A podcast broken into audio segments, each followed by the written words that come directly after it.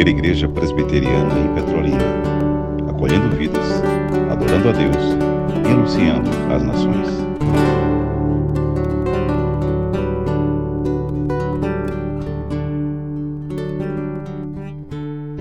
Queridos, Hebreus, o capítulo 5, é um capítulo que faz parte de toda a temática geral de Hebreus, e a temática geral de Hebreus é a supremacia do sacerdócio de Cristo. A supremacia do sacerdócio de Cristo. Se você quer entender o livro de Levíticos, leia Hebreus. Hebreus explica muito bem o livro de Levítico. E repito, a temática geral de Hebreus é a supremacia do sacerdócio de Cristo, do nosso grande sumo sacerdote, Davi. Quem é o nosso grande sumo sacerdote, Davi? Jesus Cristo, entendeu, Bia? Beatriz.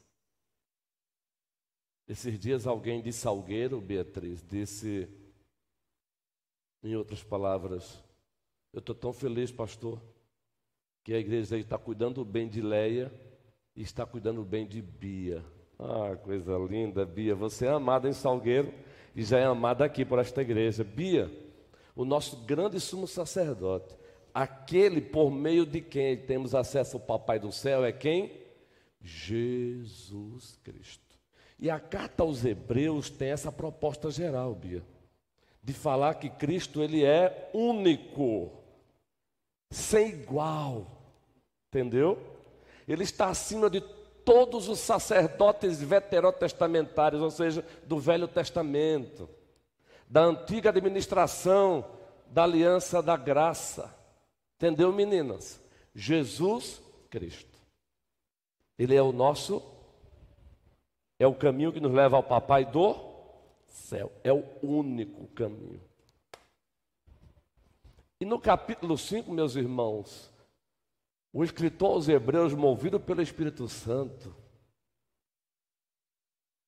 faz uma demonstração aí para a igreja da época e para nós hoje, que ela precisa ser relembrada. O capítulo 5, a partir do versículo 11, observe a demonstração. A temática geral, a supremacia de Cristo. Mas aí ele traz uma implicação sobre isso. Ele diz assim, Hebreus 5,11: Sobre isso, a supremacia de Cristo como grande sumo sacerdote, temos muito mais coisas que dizer. Olha, ele está dizendo, temos muito mais coisas que dizer. Embora difíceis de explicar, razão, pois vos tornastes lentos ou tardios em ouvir. Pois os tornaste tardios em ouvir. Aí ele vai ainda aguçar mais ainda a exortação, a demonstração no versículo 12. De fato, embora já devessem ser mestres, ainda precisais que alguém vos ensine de novo os princípios elementares da palavra de Deus. E vos tornastes necessitados de leite, não de alimento sólido. Qualquer pessoa que se alimenta de leite é inexperiente na palavra da justiça, pois é criança. Criança aqui no aspecto de maturidade, não é no aspecto intelectual, não. Mas o alimento sólido é para os adultos, adultos aqui no aspecto de maturidade cristã, verdadeira espiritualidade que pela prática tem suas faculdades morais exercitadas para distinguir entre o bem e o mal. Então, se você quer uma explicação da última parte do versículo 11, você tem os versículos 12, 13 e 14 como explicação. O que o escritor aos Hebreus quis dizer com tardios para ouvir? Lentos para ouvir. Olha, eu tinha muito mais, eu tenho muito mais para vos dizer sobre a supremacia de Cristo, a supremacia da nova administração da aliança da graça, mas eu percebi que vocês são tardios para ouvir. Eu percebi que o nível espiritual de vocês ainda não chegou onde deveria ter chegado. E é por isso que eu não vou trazer essas novas informações agora. Por isso que eu não vou abordar outros assuntos agora, porque vocês não têm a mínima condição. Isso aqui é maturidade. Maturidade bíblica, cristã, teológica espiritual. Pergunte, faça essa pergunta a você. Se coloque como objeto de exortação dessa carta, desse texto. Muito especialmente a última parte do versículo 11. Tardios para ouvir. Lentos para entender. Vocês são lentos para ouvir. Isso nos, isso nos remete àquela cena de Cristo que agora passa a acompanhar os discípulos a caminho de Emaús, entristecidos, cabisbaixos. E quando Cristo se aproxima e pergunta o que é que está acontecendo com vocês, qual a razão dessa, desse semblante caído, eles dizem: Ora, onde tu estavas? Tu estavas fora de órbita? Tu és o único que não sabe o que aconteceu? Ora, nós esperávamos que ele fosse reinar, esperávamos que fosse ele, mas agora, olha, crucificaram-no, foi sepultado, ó. Dizem aí que ele ressuscitou. E aí Cristo disse: insensatos, tardios para crer, para entender.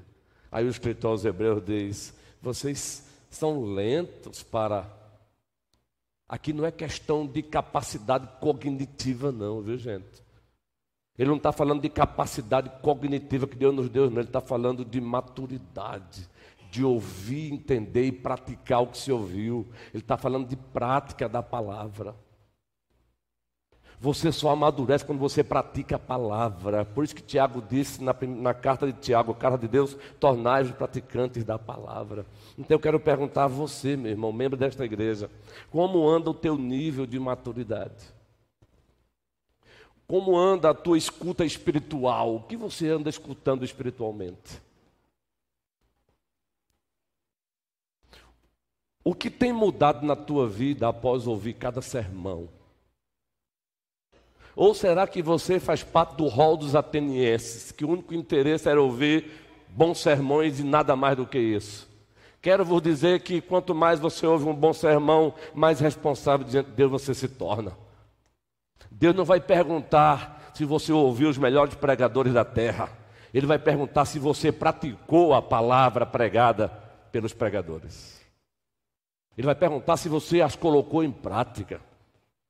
Ele não vai querer saber se você ouviu Augusto Nicodemos. Ele não vai querer saber se você ouviu Hernando Dias Lopes, homens para mim referência. Ele vai perguntar por que, que você não praticou o sermão que você ouviu deles. Eu pergunto como anda o teu nível de maturidade. Quantos anos de cristianismo você já tem? E nesses anos de cristianismo, como anda, como se encontra hoje o teu nível de espiritualidade, de maturidade cristã? O apóstolo Paulo também escreve à igreja em Corinto e faz também uma censura pastoral. Não é a censura pela censura, mas é uma censura pastoral, objetivando o crescimento. Rapidamente, a primeira carta aos Coríntios, capítulo 3. Meus queridos, preste bem atenção e assim caminharemos para o encerramento, pois temos as nossas classes hoje. Primeira carta aos Coríntios, capítulo 3, interessante. Vejam como Paulo se dirige àquela amada igreja e a mensagem é para nós hoje. Eu, porém, irmãos, não vos pude falar como a espirituais. Irmãos, eu gostaria de falar com vocês como pessoas espirituais. Bota aí barra maduras em Cristo, pessoas adultas espiritualmente. Mas eu não posso, olha. E sim como carnais, como crianças em Cristo. Agora faço o link com Hebreus 5. Ele usa a mesma expressão, vocês ainda têm necessidade, como uma criança de leite. Aí Paulo diz: Olha, eu estou falando com crianças espiritualmente. Queridos, as faixas etárias na vida biológica são necessárias. Mas até na vida biológica, as faixas etárias têm um tempo determinado para se encerrar. Há tempo para nascer, segundo o pregador Salomão, capítulo 3 de Eclesiastes, há tempo para morrer. E entre o nascer e o morrer, as faixas etárias mudam. Existe a tenra idade, existe a, a fase da infantilidade, mas existe a fase da maturidade. Paulo escrevendo aos Coríntios também, confrontando o mau uso dos dons, capítulo 14, ele diz: Que é isso, gente? Não sejam crianças quanto ao entendimento. Sejam homens maduros. Vocês estão se comportando também como criança no manuseio dos dons. A essa mesma igreja. Então eu quero que você pare, esqueça que essa mensagem não é minha, é de Deus. Como anda o teu nível de ouvir? Como andam os teus. Vou usar aqui a linguagem de uma irmãzinha que tivemos o privilégio de pastorear no Ibó, Bahia. Isso nos anos 90. Nem pastor era, estava como obreiro, missionário. E ela usava a expressão, as minhas oiças, pastor. Pastor, fala alto que as minhas oiças estão ruins. Eu não me esqueço dela. Boa Bahia. As minhas oiças já está com o Senhor, é claro. Eu pergunto, como que andam as tuas oiças espirituais? Naquele dia o Senhor não vai me perguntar se eu li dez vezes o livro de Berkoff, ainda que Berkoff tenha sua importância. Ele não vai me perguntar se eu li dez vezes os quatro volumes de Bavinck, o papai de Berkoff, teologicamente falando. Ele vai me perguntar se eu estudei o comentário exegético de Romano de Douglas Moore, lançado agora no Brasil, 1.400 páginas. Já botei lá no reserva. Daqui a pouco eu compro, 200 reais. Que bênção de Deus. Mas ele não vai me perguntar por que, que eu não comprei Douglas Moore. Ou o que, o que eu fiz com o comentário exegético de Romanos de Douglas Moore. Não, não, não. Ele vai me perguntar o que você fez com Romanos na prática. O que você fez com a carta de Romanos na prática. Então que o Senhor nos ajude. Que o Senhor nos ajude. Porque o escritor diz, era para vocês serem um pouco mais amadurecidos. Era para vocês estarem, terem crescido um pouquinho. E aqui é colar, gente, como pastores, nós percebemos que alguns cristãos envelhecem na idade, mas continuam meninos na espiritualidade. Meninos. E fica difícil com esses você conversar de assuntos mais profundos. Eles não têm a mínima condição. É como você pegar um carro, uma Ferrari, e você dar para um menino. Ele vai fazer estrago, porque ele não tem maturidade.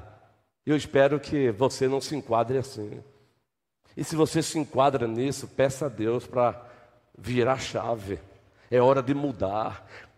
Cada sermão que você escuta aqui, você se torna responsável diante de Deus. E agora ainda estamos na modinha ainda dos. Você sabe que no presbiterianismo, é, o, o, aluno vai, é mandado para o seminário, ele passa quatro anos. Primeiro ele passa pelo conselho. O conselho envia para o presbitério, o presbitério aceita como aspirante, depois quatro anos de seminário, e por último ele tem lá sabatinas para licenciatura e depois para ordenação. Nas duas sabatinas ele tem o famoso sermão de prova. E lá tem um concílio todo prontinho para ouvi-lo. E é necessário que haja isso. Mas temos notado no século XXI até em virtude do YouTube, o que não falta agora são sabatinadores. Tem crentes que não param para ouvir o que Deus quer falar com ele. Ele acha que ele está ali para avaliar o sermão do pastor. Isso é doentio. Ele não sentou para dizer o que Deus disse com meu coração hoje. Agora virou moda no Brasil. O centro crente para avaliar o sermão do pastor. Ele não crente para ouvir Deus falar, não. Não é o nosso caso aqui, não. Graças ao Supremo Senhor, não tenho sofrido desse problema aqui, não. Pelo menos até agora. Mas fica aí essa, essa dica pastoral. Quando eu prego, eu não prego para você me avaliar, não, meu irmão. Eu prego para te edificar. Eu prego é para te edificar, eu prego como porta-voz de Deus, e Deus vai cobrar de você o que você fez com o sermão que meu servo pregou domingo tal. O que você fez com ele na segunda-feira, na terça-feira, na quarta-feira, na quinta-feira, na sexta-feira, no sábado. Então que o Senhor nos abençoe, povo querido, povo amado. Ó Senhor, nos ajuda. Você sabia que até eu mesmo como pastor posso ter um ouvido tardio para ouvir.